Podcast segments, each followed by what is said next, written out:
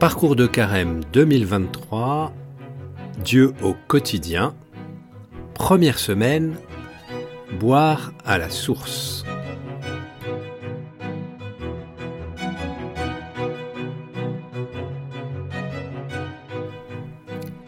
Bonjour. Pendant ce temps de carême, de multiples propositions vous sont faites, par écrit, les livrets, prions en église, magnificat, etc. Par audio, RCF et d'autres, ou par Internet, les dominicains, les jésuites et d'autres encore. Alors plutôt que de devoir vous imposer de choisir, je vous propose tout simplement un parcours paroissial. Il sera structuré autour de cinq piliers. D'abord, il partira d'une difficulté de nos vies ou de notre société. Nous essaierons de trouver des solutions du côté de l'Évangile, bien sûr, de la vie de Sainte Bernadette de Lourdes, en rapport à notre pèlerinage au mois d'avril, dans notre vie chrétienne aussi. Et enfin, nous serons invités à revisiter une expérience vitale pendant toute la semaine. Mais allons-y et sans plus attendre, entamons cette première semaine.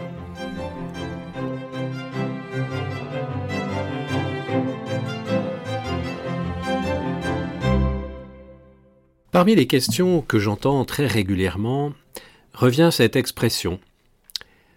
Mon père, vous savez, j'ai la foi, mais j'ai des doutes. Finalement, est-ce que j'y crois vraiment? Devant telle ou telle position de l'Église, du pape, devant tel agissement d'un prêtre, je ne sais plus bien où j'en suis dans ma foi. Et même je crois que je doute. Alors, est-ce grave, docteur? Chers auditeurs, avoir une foi en question, c'est plutôt bon signe. C'est le signe d'une foi vivante, d'une foi qui ne se contente pas des à peu près, mais qui essaye de toujours aller plus loin. Un grand théologien a écrit ceci Mille questions ne font pas un doute. Aussi, il faut faire attention. Le doute, c'est, avec un grand D pourrait-on dire, c'est quelque chose de grave. Avoir des questions, ce n'est pas forcément douter de la foi. Enfin, sur ce point très précis, si vous avez des questions, il faut aussi avoir le courage de chercher les réponses. Et bien souvent, elles sont à portée d'oreille en interrogeant quelqu'un qui peut vous répondre, vous aider. À portée de livres, de main donc, en ouvrant un livre, le catéchisme ou un autre document. Oui, finalement, on peut avancer dans la foi, même si on a des questions.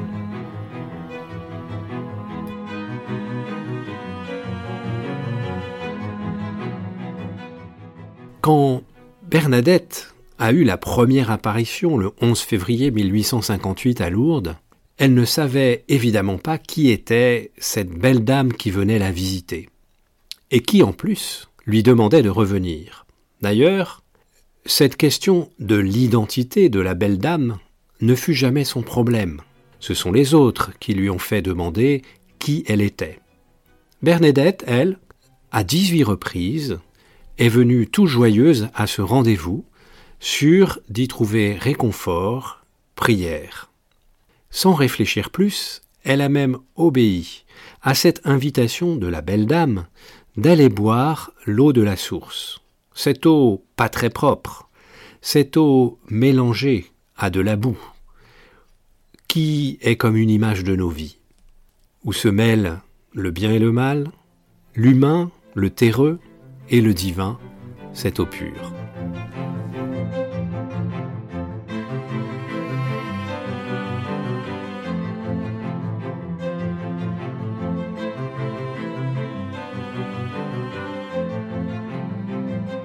Aussi, quand nous doutons, peut-être est-il bon de faire comme l'a demandé la Sainte Vierge à Bernadette, de revenir à la source, oui, de venir boire à la source de notre vocation chrétienne.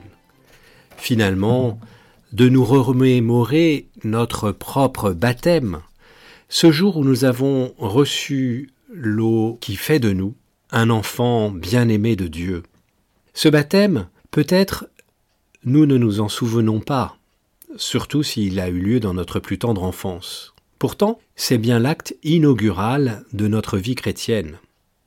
Alors on peut douter de tout et de beaucoup de choses au fil de notre vie, des événements joyeux ou douloureux que nous vivons. Mais une chose est sûre, ne doutons pas de l'amour de Dieu. Tu es mon enfant bien-aimé et je t'aime, nous répète-t-il tout au long de notre vie.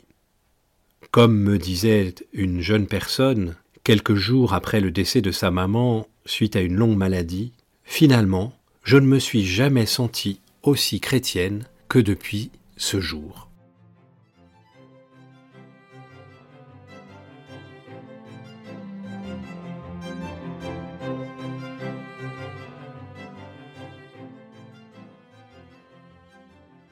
Le grand geste du baptême, c'est celui de l'eau. Aussi cette semaine, je vous propose de mettre en valeur un geste de notre vie quotidienne, tout simple, boire.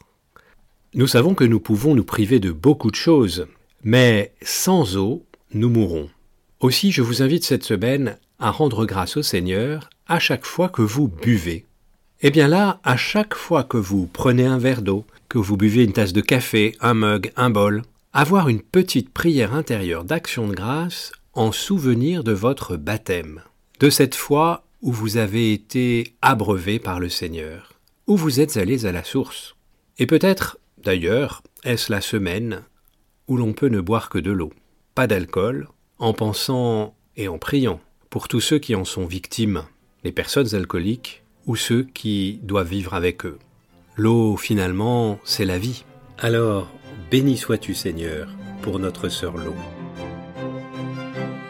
Enfin cette semaine, puisqu'il nous faut revenir aux sources, je vous propose d'aller à la source de la mission de Jésus, à son premier geste et miracle dans l'Évangile selon Saint Jean, les noces de Cana. Bien sûr, Jésus y change l'eau en vin pour que la noce puisse se dérouler sans accroc. Mettez-vous parmi les invités, regardez Marie, Jésus, les disciples, Savourez les paroles échangées, entrez dans la fête. Comment Jésus inaugure-t-il sa mission? Que dit-il de lui-même dans ce premier acte? Que dit-il de Dieu? Que dit-il du royaume? Et si vous avez le temps, n'hésitez pas à aller regarder dans la saison 1 le cinquième épisode de The Chosen, qui s'appelle Le cadeau de mariage. C'est une très belle illustration de ces noces de Cana. À tous, bonne prière et bonne semaine.